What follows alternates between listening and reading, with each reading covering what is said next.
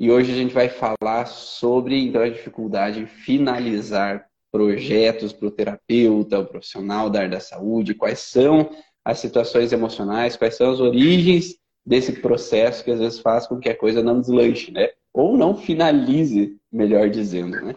Mas antes de mais nada, claro, você já fez várias lives comigo, né, Maísa? Você faz parte do podcast, mas talvez tenham pessoas que aqui estão chegando pela primeira vez no mini curso terapeuta da origem, nessa quarta aula do mini curso terapeuta da origem, e talvez não te conheçam muito bem. Então, conta um pouquinho, então, qual o seu nome, cidade, onde trabalha, com o que trabalha.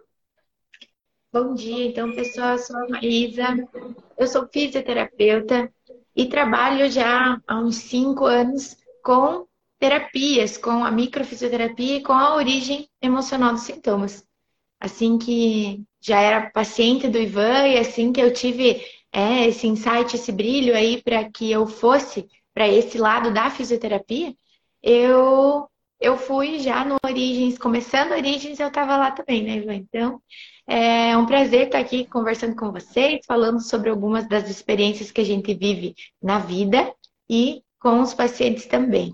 Porque a gente sempre fala que o terapeuta ele precisa primeiro se olhar, se transformar para que aí sim eu possa ser alguém que vai trazer mais resultados ou mais efetividade né, na vida dos outros também, como ferramenta sempre daquilo que a gente aprende.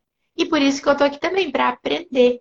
Né? Se eu posso aprender, eu posso trocar, trazendo também para outras pessoas alguns insights, algumas vontades de fazer isso também. E é perfeita a tua colocação, porque ontem eu falei no canal do Telegram também, mas a, a seguinte informação, na seguinte frase. Uma vez eu vi uma pessoa falando num conto onde tinha um camponês que estava passando né, com um pedaço de pão, né, um pedaço de pão, estava andando na estrada e daí encontrou um outro camponês e o outro camponês estava faminto. Então ele, ele dividiu o pão e cada um seguiu o seu caminho se cruzaram, cada um seguiu o seu caminho com metade do pão.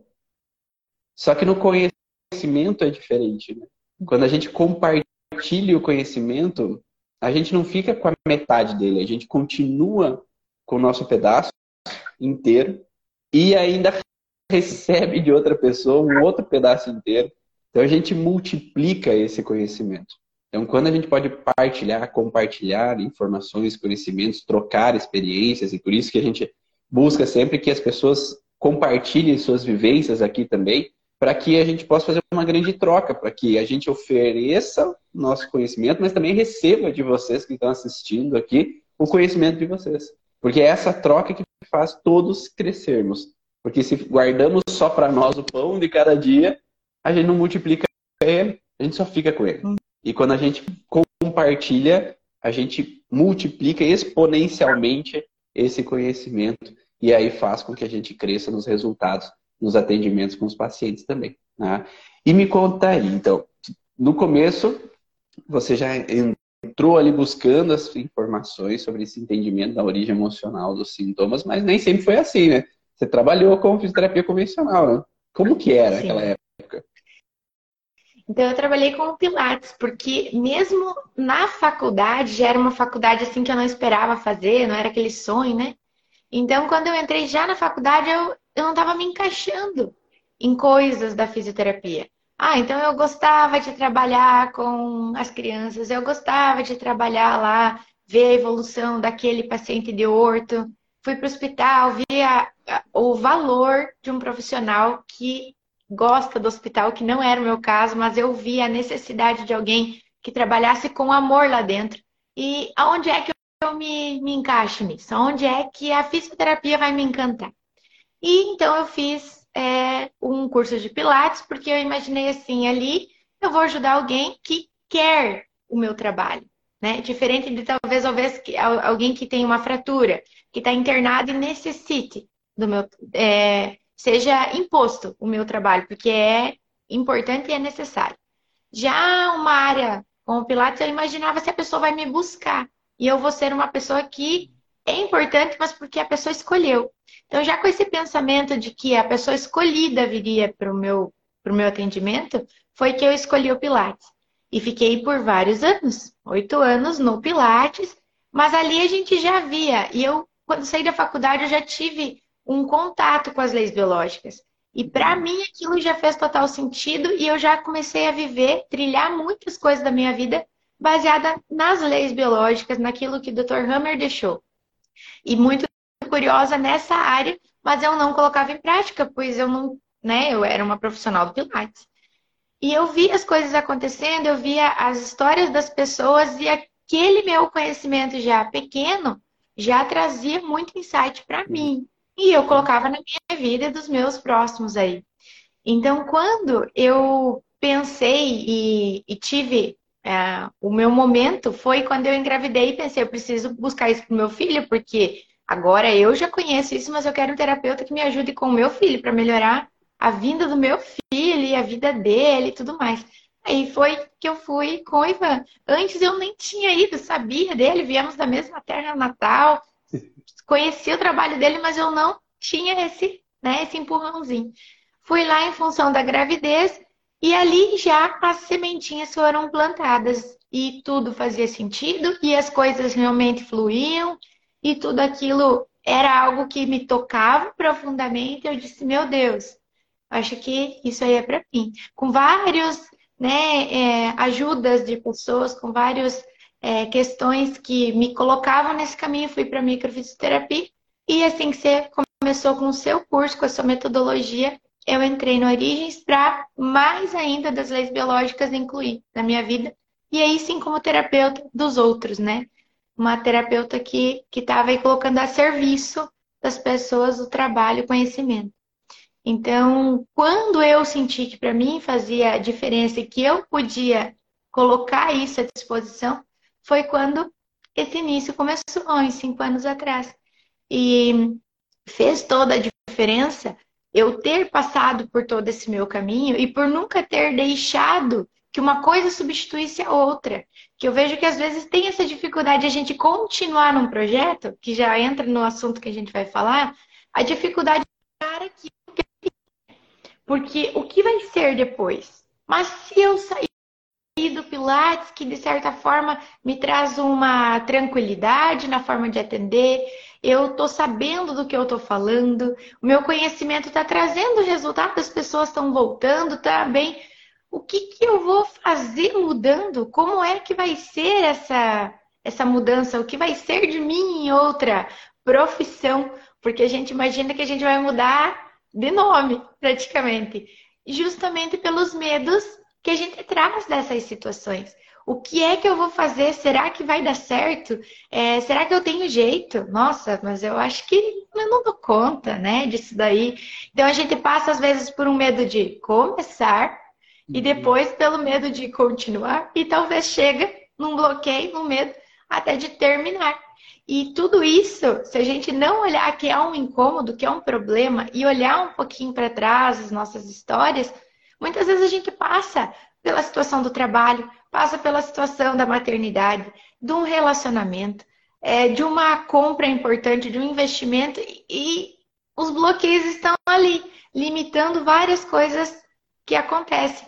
E eu acho que isso a gente vive, a gente vê as pessoas vivendo, a gente vive as nossas vidas e é isso que nos impulsiona a querer fazer coisas para nós. Adquirir um curso, ir para uma terapia, começar uma academia, uma alimentação saudável, uma oração mais forte, tudo vai nos guiar a fazer uma mudança porque há um incômodo em nós. Eu sempre comento com as pessoas e com os pacientes Principalmente quando diz assim, ah, fulano tem que vir aqui com você. Olha, tem que partir. Lá, como eu imaginava lá na minha área da fisioterapia, né? Tem que partir da pessoa. Porque se não te incomoda essa, essa mancha que você tem no seu rosto, eu tô vendo a sua mancha, mas não te incomoda, não é um problema para você. Se você não disse, nossa, eu preciso tratar essa mancha, não é um problema para você. Quem sou eu para dizer, hum, essa mancha aí tem uma história, você quer saber? Não, deixa eu te contar. A história dessa mancha é, é, tem, tem como melhorar, você sabia que tem. Se não dói, se não incomoda para a pessoa, não é um problema. E se ela não tem um problema, ela não precisa melhorar. E aquela questão de, de ter alguém sempre ali te cutucando, te puxando, sempre me incomodou. Então, eu não queria ser essa pessoa também, que tivesse que estar à força na vida das pessoas, ou colocando goela abaixo aí, que existe também conflitos que a gente entende como algo que foi imposto, te deixou uma marca, e você passa a não querer nem se aproximar de determinadas coisas. Então a gente tem que querer, a gente tem que sentir e a gente tem que buscar com as nossas pernas, com as nossas vontades, as nossas dores, realmente é algo que nos traga esse alívio. E tem, temos várias coisas, como quando um colega tem dificuldade de começar um curso, ou de escolher, ou de ir para algo novo, como eu também vi, a gente precisa saber o que é que te dói, qual é o teu incômodo e qual é a tua vontade de fazer diferente, para que aí sim você possa escolher até melhor, com mais tranquilidade, um caminho a seguir. Por isso que a gente tem que, a gente fala sempre no curso do funil, né? Tem que a gente afunilar o que que passa pela cabeça daquela pessoa. Né?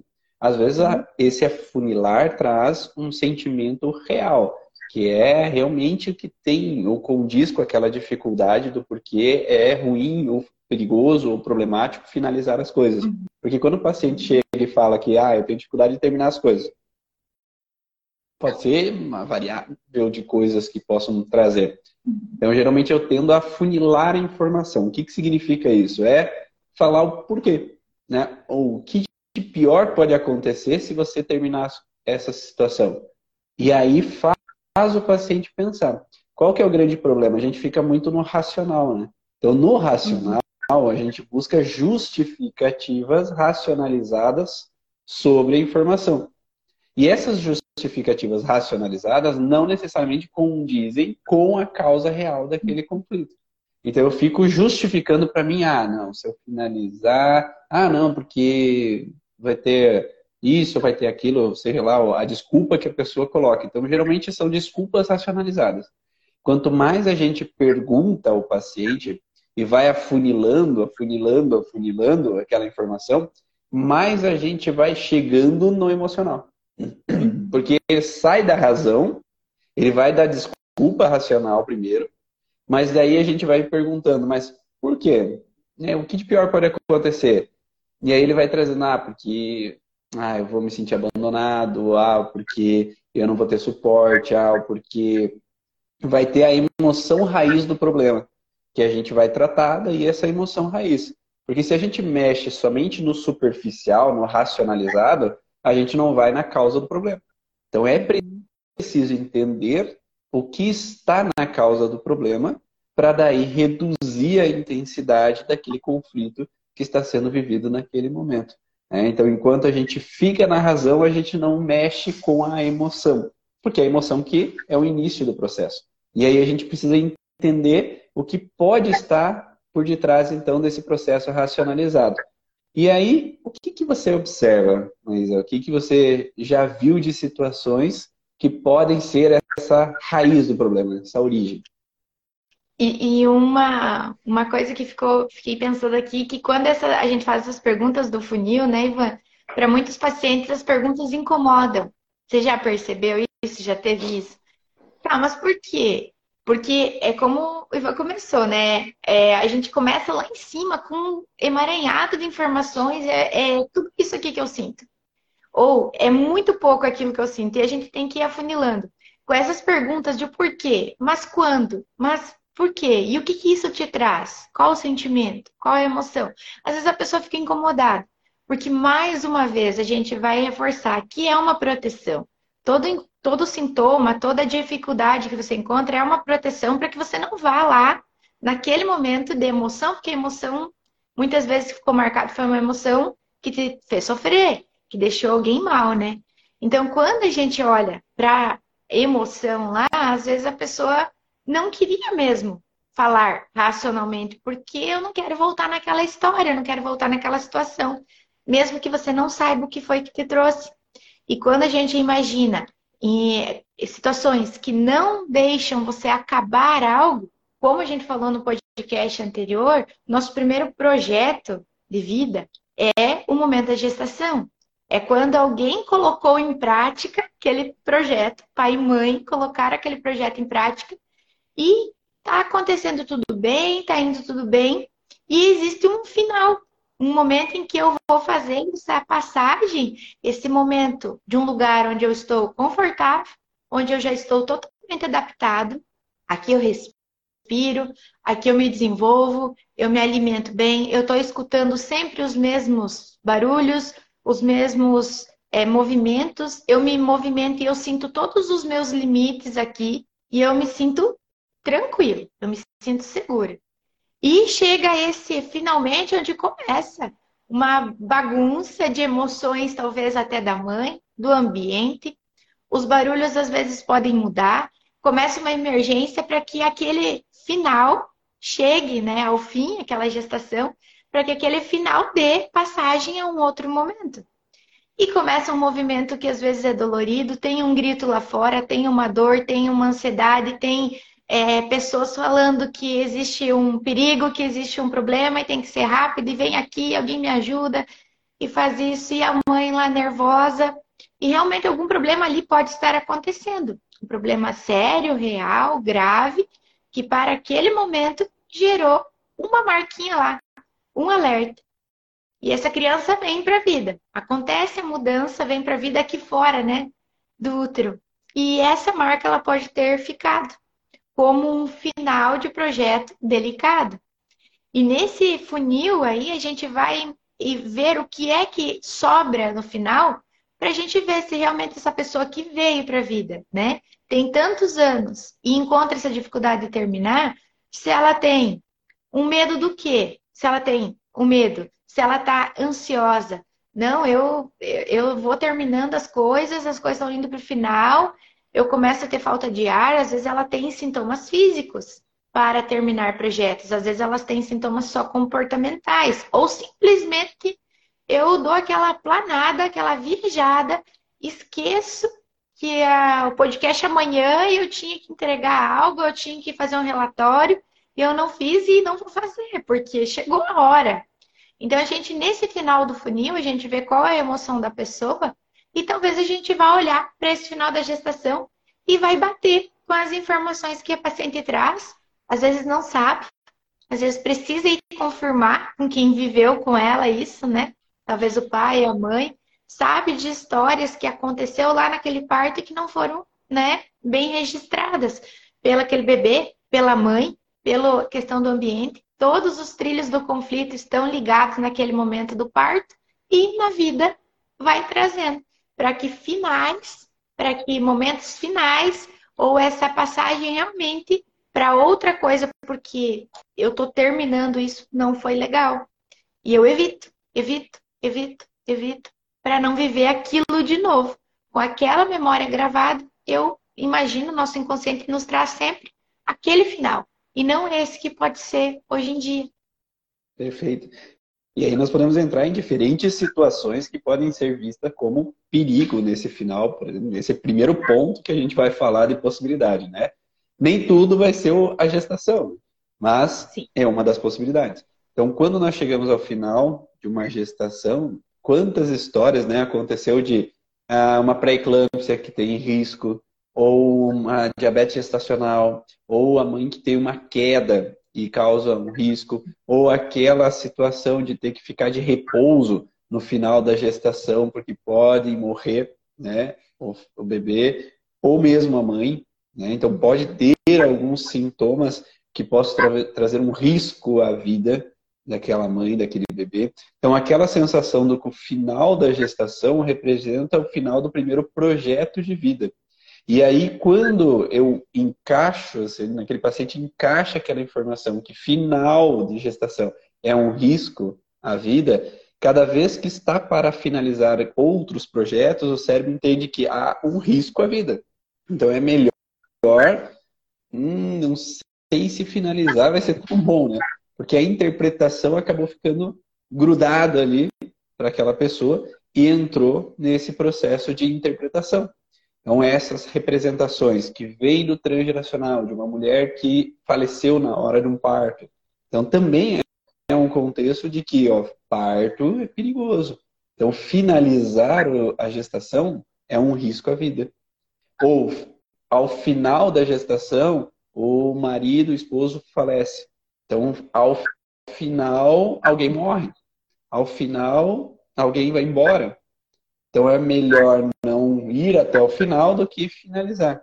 E é muito frequente que em outras gestações, na história da família, há um parto prematuro. Porque uhum. chegar ao final lá é perigoso. Então, nas próximas gestações ou nos filhos, às vezes acontece um parto prematuro porque o final é perigoso. Então, é melhor antecipar o final para que o final não seja um risco. E aí vai trazendo informações que, ah, olha lá, ó, como foi o teu parto, com quantos meses, o que, que aconteceu. Então, vai trazendo perguntas já na cabeça do terapeuta para se fazer ao paciente para talvez trazer traduções de possibilidades. Ah, eu, tento, eu tenho tanto dificuldade em começar quanto para terminar projetos. Então, ou começar, a gente falou na live da semana passada, né? Esse, talvez, início de projetos, esses medos, essas inseguranças, que a gente falou de várias possibilidades, né? Tá ali no feed do Instagram, quem quiser olhar um pouco mais sobre a dificuldade em começar projetos. E nessa dificuldade em finalizar, já vai dar uma pensada aí nesse contexto do que a gente está falando. Esse é o primeiro ponto. Talvez finalizar o primeiro projeto de vida, talvez venha como um bloqueio, como um alerta, como um estresse ali naquele momento. Que mais, Maísa? Que outros tipos de situações além de gestação? Eu acredito que as mudanças que foram difíceis para acontecerem também trazem essa dificuldade de você terminar. Porque quando eu tenho que, quando eu termino algo quer dizer que eu tenho que começar outro algo, né? Então a gente está sempre ciclando situações. Uhum. Então, se eu termino isso que eu estou fazendo aqui, o que é que eu vou fazer assim que terminar esse horário? O que, que pode ser que venha depois? E às vezes eu já sei o que, que vai vir de, depois. E um medo ligado ao outro, eu já fico né, com essa ansiedade, com esse medo, com essa angústia, insegurança daquilo que tem para depois. Uhum. Então, quando eu sei o que vem depois, eu já tenho dificuldade de terminar aqui, porque eu sei o que eu tenho que começar depois. Os medos juntos aí, todos emaranhados. Mas às vezes eu não sei o que, que eu vou ter depois. Eu entro nessa preocupação por antecipação, desse medo daquilo que vai ser, se é que vai dar, vai dar certo, se é que eu vou dar conta. Então é melhor eu ficar aqui, como aquele, aquela, aquele exemplo que eu dei de mim mesmo. Então, assim, não é que eu esteja satisfeita e totalmente plena nessa realização do meu trabalho lá como Pilates. Mas aquilo que vem depois é melhor ou não, que eu não sei, eu não estou sabendo o que, que é que eu tenho que fazer. Eu não sei se vai dar certo, se vou dar conta, se eu vou encontrar um caminho. Então, eu vou ficando aqui. Eu não termino esse ciclo. Às vezes a gente emenda uma coisa na outra, pessoas, pacientes que têm essa dificuldade vão emendando uma coisa na outra porque se eu não conseguir fazer algo lá para frente, que o meu medo é talvez uma incapacidade, né? Essa, essa dificuldade, eu não termino isso uhum. que eu estou uhum. aqui.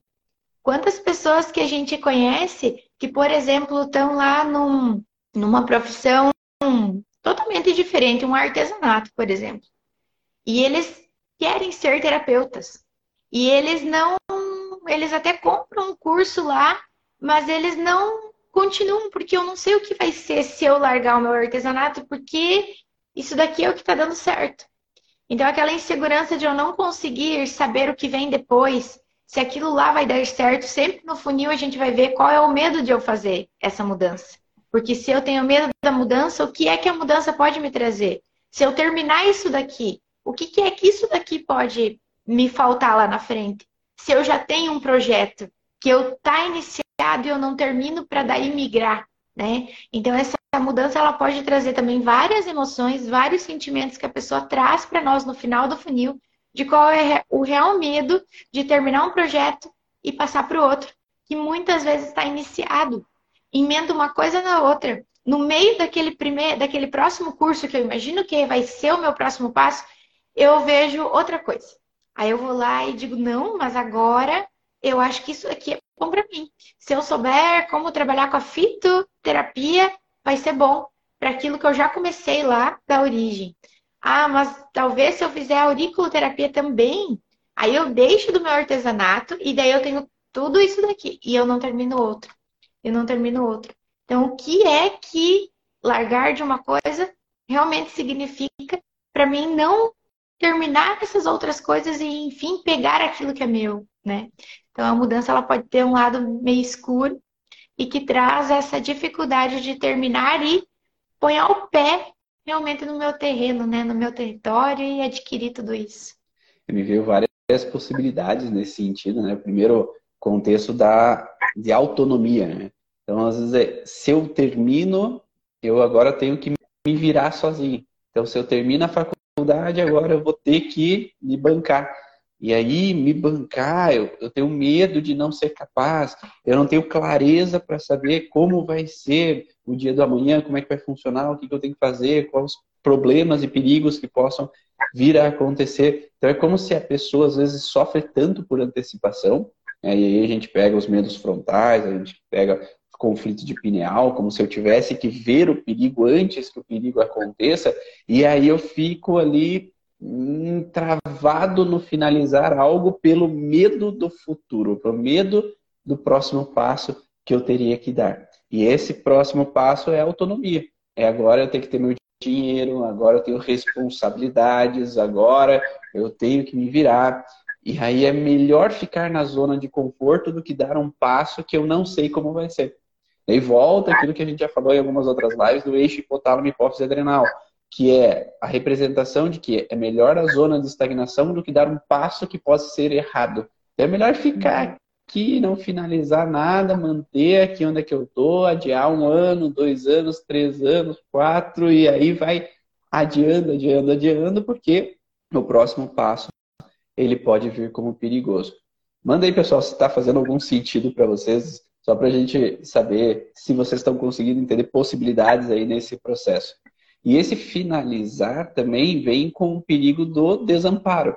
Porque se eu finalizo, talvez, será que eu vou ter um suporte? Será que eu vou ter um amparo? Será que eu vou ter um apoio de alguém? Se eu saio disso para entrar naquilo, se eu finalizo esse projeto para começar outro. E aí, às vezes, essa finalização ela não acontece. Quantas pessoas às vezes ficam com uma sociedade que é uma sociedade tóxica, é uma sociedade frustrante, é uma sociedade de problemas, uhum. né? Ou relacionamento, ou uma vivência profissional de problemas, porque se eu finalizo aqui, eu não sei se eu vou ter outro lugar com que eu possa contar, ou outra pessoa com que eu possa contar, por mais que esse contar aqui no hoje não é aquela grande coisa. Mas é como se eu tivesse aquele processo que é estar pertencendo ou estar. Ah, eu sei que eu tenho alguém ali que está me ajudando um pouco, porque se eu tento me virar sozinho é perigoso.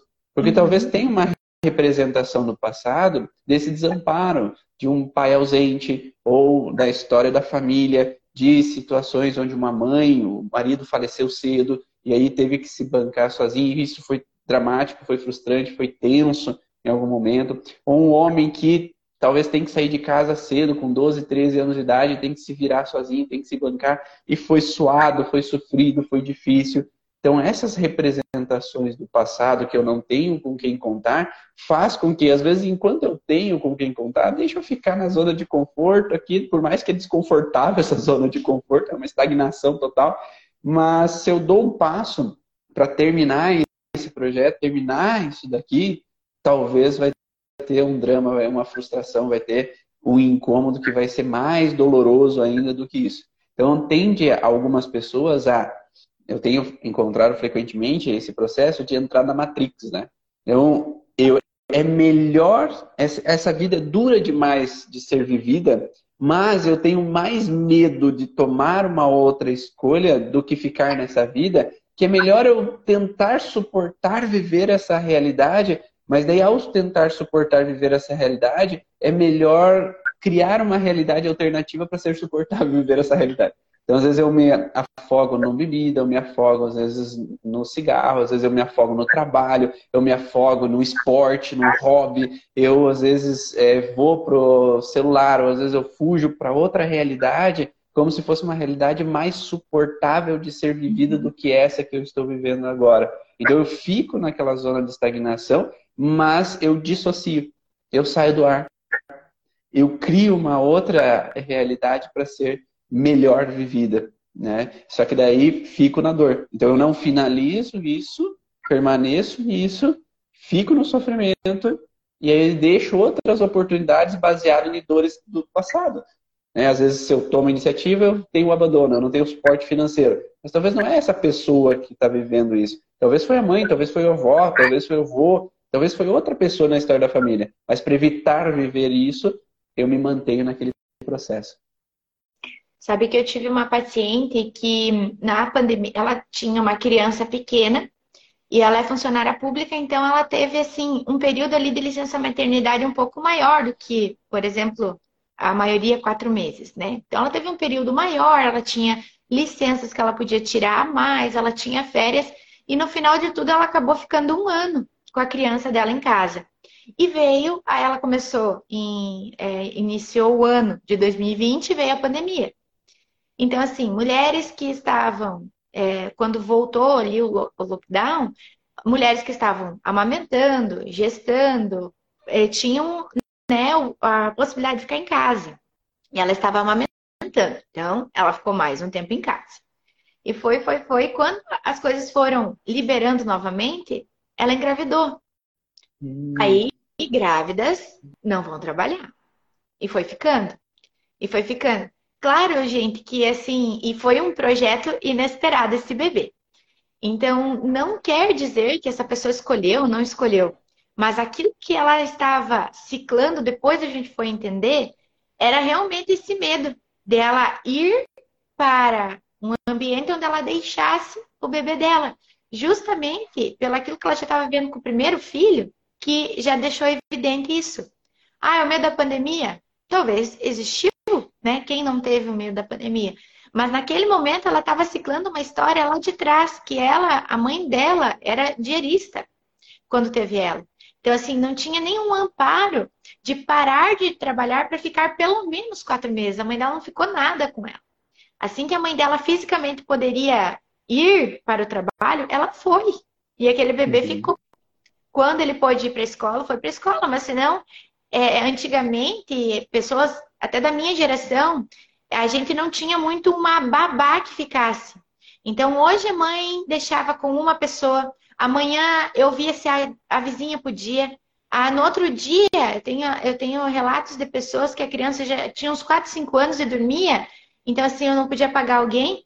Então, eu falava com a vizinha da frente hoje para dar uma olhada mais ou menos lá pelas 8. Ele acorda, você vai lá e pela janela dá um pãozinho para ele. Dá uma, essa mamadeira aqui que eu vou deixar para você. né?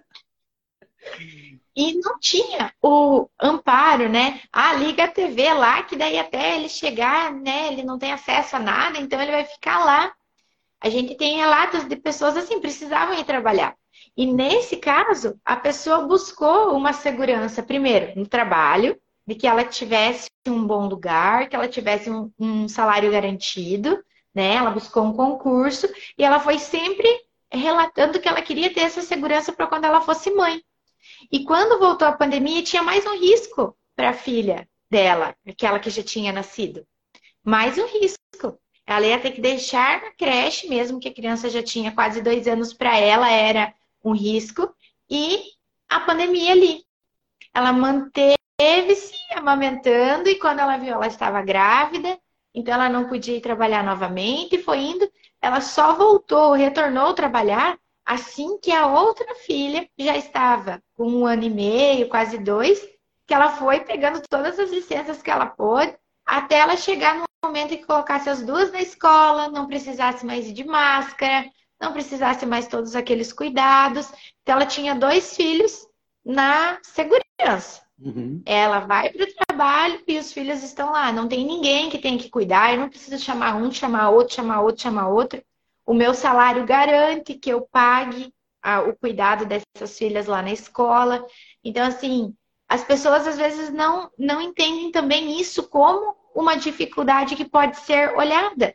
Porque talvez quanto sofrimento foi vivido naquele momento em que, ah, eu tenho que deixar meu filho lá.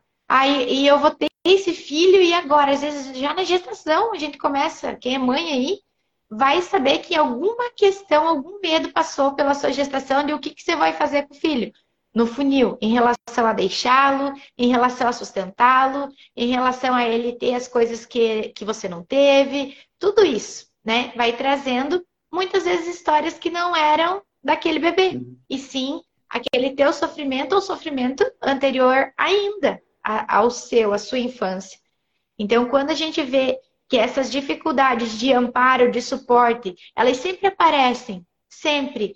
A gente vai olhar o que é que traz na história, quem é que foi que sofreu, porque hoje em dia talvez eu tenha todo o suporte, eu tenha o dinheiro suficiente, eu tenho, por mais que eu tenha medo que o dinheiro vá faltar, eu tenho medo que as pessoas me deixem, por mais que eu tô aqui, tá tudo bem, né? Com as pessoas tão próximas, a gente às vezes cria, a gente traz problemas realmente nos nossos relacionamentos, no nosso trabalho, na nossa família, por causa desses medos, desses medos antecipativos de tudo isso que eu vim trazendo e que hoje, no aqui e agora, não faz mais sentido.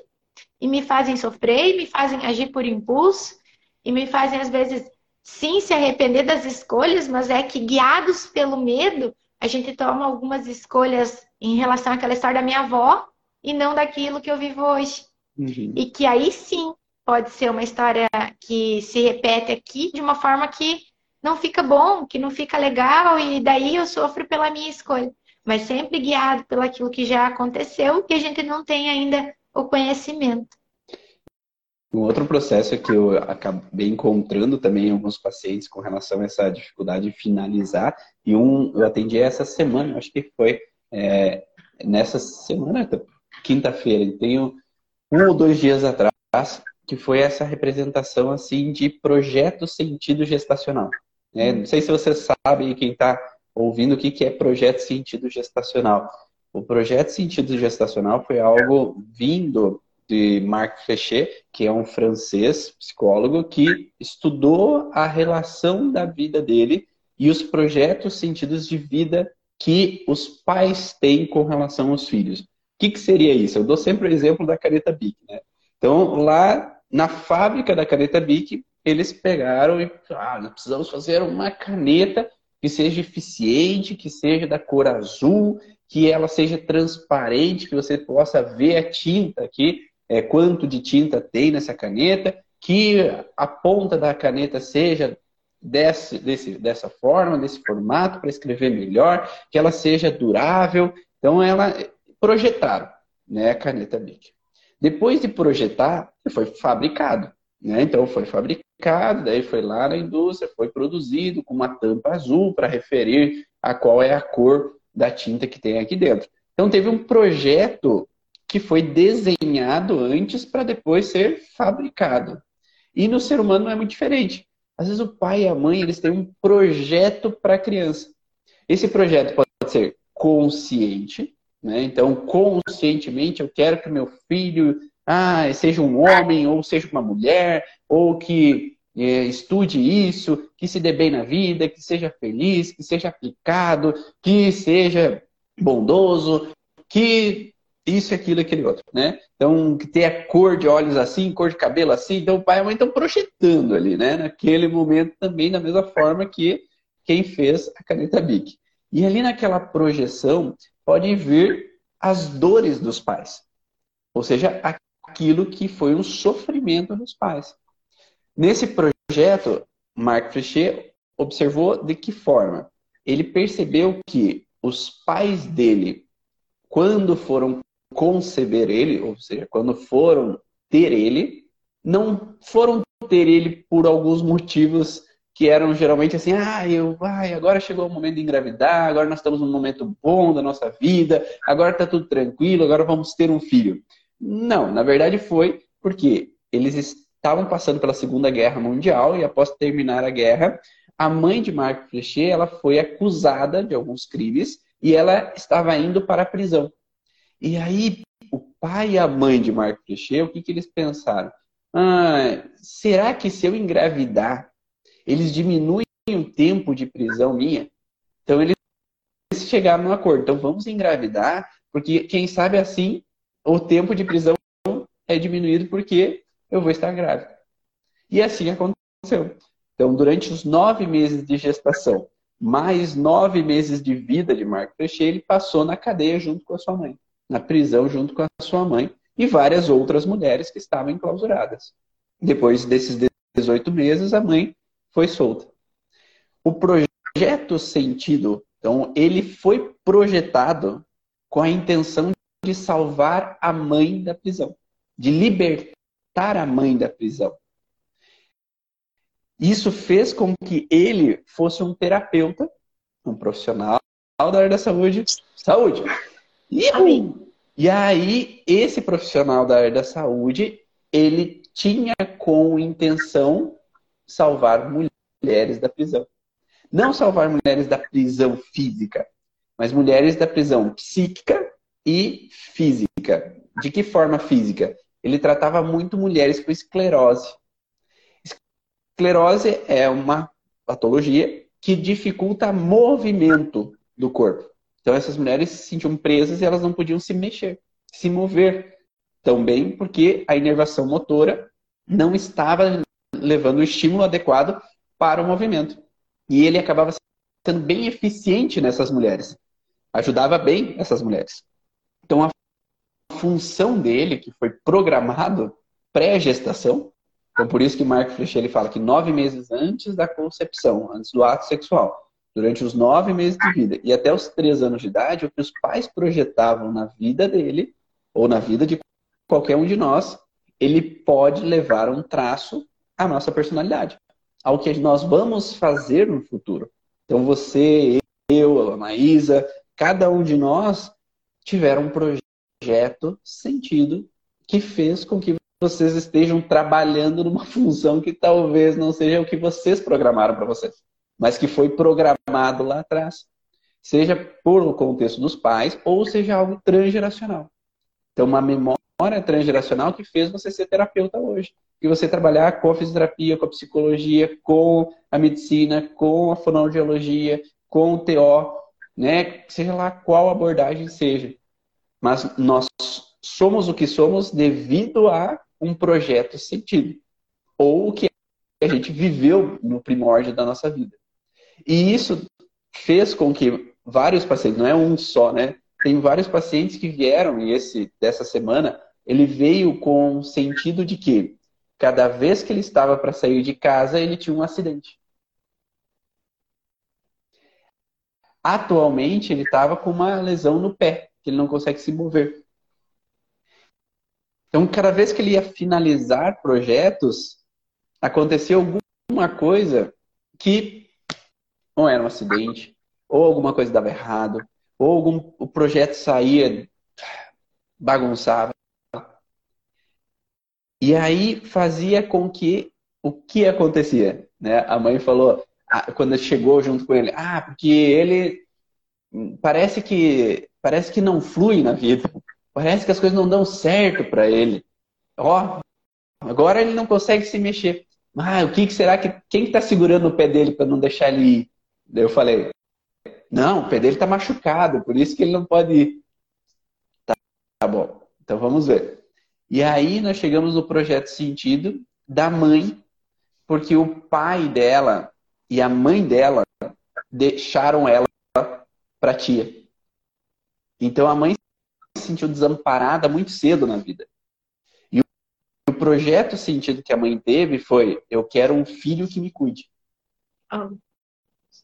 Então, esse projeto da mãe, inconsciente ou consciente, gravou naquele menino que ele, ele vai ser o protetor da mãe.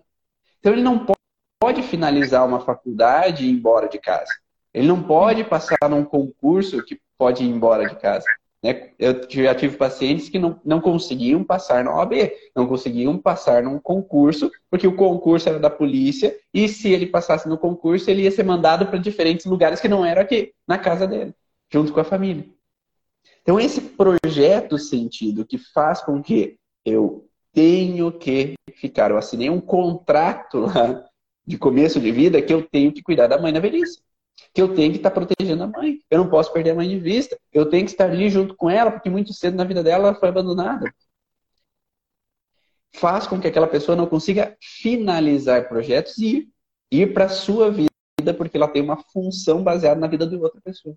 E não por mãe, não por mal da mãe, né? Não por mau gosto da mãe, não por a mãe não querer. Racionalmente, a mãe quer que ele siga. Tanto é que ela falou, né? Eu, eu, parece que ele não flui, que ele não consegue ir. Então, ela tem o desejo. Mas, inconscientemente, ficou um bloqueio. E esse bloqueio fez com que travasse para a pessoa não conseguir ir nesse processo. Né? E quantas pessoas têm nesse processo, né? E às vezes não não é por mal dos pais da mãe dela. Talvez os pais da mãe dela também fizeram o melhor que podiam dentro do que podiam. Também achavam que ela ia ter uma qualidade de vida melhor com a tia do que com eles. Então, a gente sempre fala, todos somos vítimas de uma história. Então, se a gente olha para aquelas pessoas lá atrás e coloca uma culpa sobre aquela informação para as pessoas, a gente não está saindo do conflito. Então, a gente tem que olhar para aquelas pessoas que cada um sofreu. E agora que a gente possa acolher aquela informação e sair desse processo. Faz sentido para vocês, pessoal? Já, vocês já viram alguma coisa assim? E dentro do curso ali a gente passa por esses projetos sentidos para entender o porquê que a gente trabalha com cada um dos, das áreas que a gente trabalha, né? Qual pode ser, ter sido os conflitos que vieram. Né? E quando a gente olha para o projeto sentido, às vezes é difícil para a pessoa entender o que está acontecendo ali, e nesse momento que a gente vai buscar o porquê que é que eu vim, porquê que é que eu nasci, assim, porque às vezes tem histórias, né? Nossa, mas uh, tava, a minha mãe estava grávida, eles já se separaram, eles não, não tinham uma compatibilidade. Então, assim, quando a gente. E, e às vezes cria muitas outras, outras emoções, outros sentimentos a partir dessas vivências que é falado, né? Ah, porque engravidei, aí teu pai não dava mais bola e começou a sair, não, não me respeitava, não ficava com a gente, e a gente teve que separar, não tem jeito. Às vezes, toda essa história daquilo que se vive a esse olho nu, assim, às vezes vai criando outras informações, outros sentimentos, outras emoções que vão te trazer vários outros sintomas, uhum. problemas, dificuldades na vida. E quando a gente olha para isso, o porquê que é que realmente a origem que pode estar nesse projeto sentido, que pode estar nessa história que veio antes de você, as coisas realmente se elucidam. E quando a gente, sempre quando a gente busca essas questões, ah, o que aconteceu lá com teu pai e com a tua mãe? Sempre a gente reforça, né, para o paciente que não há culpados. Porque enquanto há culpado, há mágoa. Se tem alguém que é culpado, tem alguém que fica ressentindo isso. E enquanto há esse ressentimento na mesma emoção que gerou o conflito, eu não vou sair disso. Então é muito importante a gente saber o que, que é que aconteceu, da onde é que veio, e talvez entender quais foram as escolhas lá atrás ou as situações que acabaram acontecendo, para que hoje a gente possa dizer, então tá tudo bem, foi o que foi, e agora eu vivo aquilo que eu quero ou aquilo que eu posso viver, mesmo que com dificuldades, a gente poder viver o nosso livre-arbítrio já nos traz uma tranquilidade, porque eu já não vivo amarrada àquilo que a mãe viveu, aquilo que o pai viveu, aquilo que meu bisavô teve que fazer ou se submeteu fazendo, para que hoje eu entenda que aquilo lá eu não preciso mais estar amarrada, não preciso mais estar ligada. Eu vou ter minhas dificuldades, as minhas lições, tudo aquilo que eu tenho que viver aqui, eu vou viver, mas uhum. de uma forma mais livre, para que eu assuma também os meus erros, as minhas responsabilidades. Porque a gente fica focando tanto às vezes no problema que o outro nos causou, isso quando a gente toma conhecimento de coisas do passado e coisas do aqui e agora. Às vezes a gente responsabiliza tanto o outro do que ele viveu, o que é que ele está fazendo, como é que ele tomou essa decisão e agora olha aqui o que, que virou minha vida. E a gente não para para olhar que eu, se eu estou nesse ciclo, eu também tenho minha responsabilidade. Seja ela é, resolver mesmo as coisas que estão acontecendo, seja ela olhar com compaixão e amparar aquele, aquele momento, olhar para aquele momento de uma forma diferente para aí sim sair da emoção, para daí sim eu poder terminar as minhas coisas. E às vezes a gente foca tanto naquilo que é do outro, do outro, que a gente também não termina. Quando a gente fica buscando tanto culpado fora, tanto essa pessoa que é responsável lá fora, ou aquele que faz por mim, que eu também não termino os meus processos aqui. Se eu colocar a culpa que eu não termino, por exemplo, uma formação, ou eu não passo de nível, se eu colocar a culpa nos meus filhos que me trazem trabalho, na minha casa que eu não consigo alguém para me ajudar, no meu marido que não me apoia porque ele não vai, é, não, não diz que eu tô certa. Eu vou sempre estar tá buscando outros culpados e eu vou parar de focar no meu e talvez por um problema meu, muito provavelmente por um problema meu. Eu estou focando em outras coisas para não terminar isso que me causa uma dor, que vai me trazer essa sensação de não ter alguém para contar, essa sensação de emoções que me trouxeram lá do final da gestação, por exemplo. Também a gente pode olhar como um final, né, um final de vida sofrido, né? Que após aquilo veio a morte, então eu posso olhar, tá ligada a uma história que vem lá de trás, ou um próprio projeto sentido mesmo, ligado a, a essa sensação. Então, todos os momentos que vão chegando, pode ter uma pessoa que tem esse medo que, se eu fizer tal coisa, vem o fim da vida. Se eu fizer tal coisa, ou se eu me aproximar do fim da vida, tem pessoas mais velhinhas ou crianças que têm medo de envelhecer. E se a gente perguntar o porquê o medo de envelhecer, é o medo da morte. Né? Então, também pode ser um trilho, uma informação importante para a gente ver o que, que é que está acontecendo. Né? O meu nono diz assim que ele toma os remedinhos dele para ficar velho. Ah, vou lá tomar meu remedinho de ficar velho. Ué, por quê? Teu remedinho ficar velho? Ele falou, claro, se eu não fico velho, eu morro. Então eu tenho que ficar velho. E, e essa informação eu escuto sempre. Ele fez uma brincadeira hoje, mas provavelmente isso esteja ligado, né? De que talvez alguém que não se cuidou, de alguém que não tomou o remedinho lá do coração, que é o remedinho que ele toma para ficar velho, né? Então, alguém talvez que não, não cuidou dessa saúde, alguém que teve um problema e não olhou. Ah, que, nossa, mas ele não tinha nenhum problema, ele não tomava remédio nenhum, como que aconteceu? Então, talvez essas informações estejam ligadas, né? Ou lá atrás, não, ah, que, é, tem uma frase também muito assim: não, mas é que antigamente não tinha recurso. A pessoa tinha esse problema e morria mesmo. Não, não tinha, não tinha médico, ninguém via isso é, antes. Então, se tinha esse problema, morria mesmo. Então, hoje eu tenho recurso, eu vou buscar, eu vou buscar ajuda médica, eu vou, eu vou buscar um remédio para que eu não chegue nesse momento, né? Não, não morra sem o um amparo, né? Da, do, da medicação ou de um recurso. Então, sempre vai ter que fazer sentido para a pessoa. Para o paciente que está ali te buscando, ele precisa dizer como é que chegou aquela informação para ele. Faz sentido? Porque se faz sentido, a gente vai puxando a linha. Tem algum momento que é impactante. Se não faz sentido para ele, não importa se para você tem toda a ligação teórica do que você estudou. Talvez não esteja no caminho certo, porque olha quantas opções aí que a gente colocou e em todos os outros sintomas, também é assim, né, Ivan? Tem que fazer sentido para a pessoa, porque a gente sempre vai ter uma nuancezinha diferente.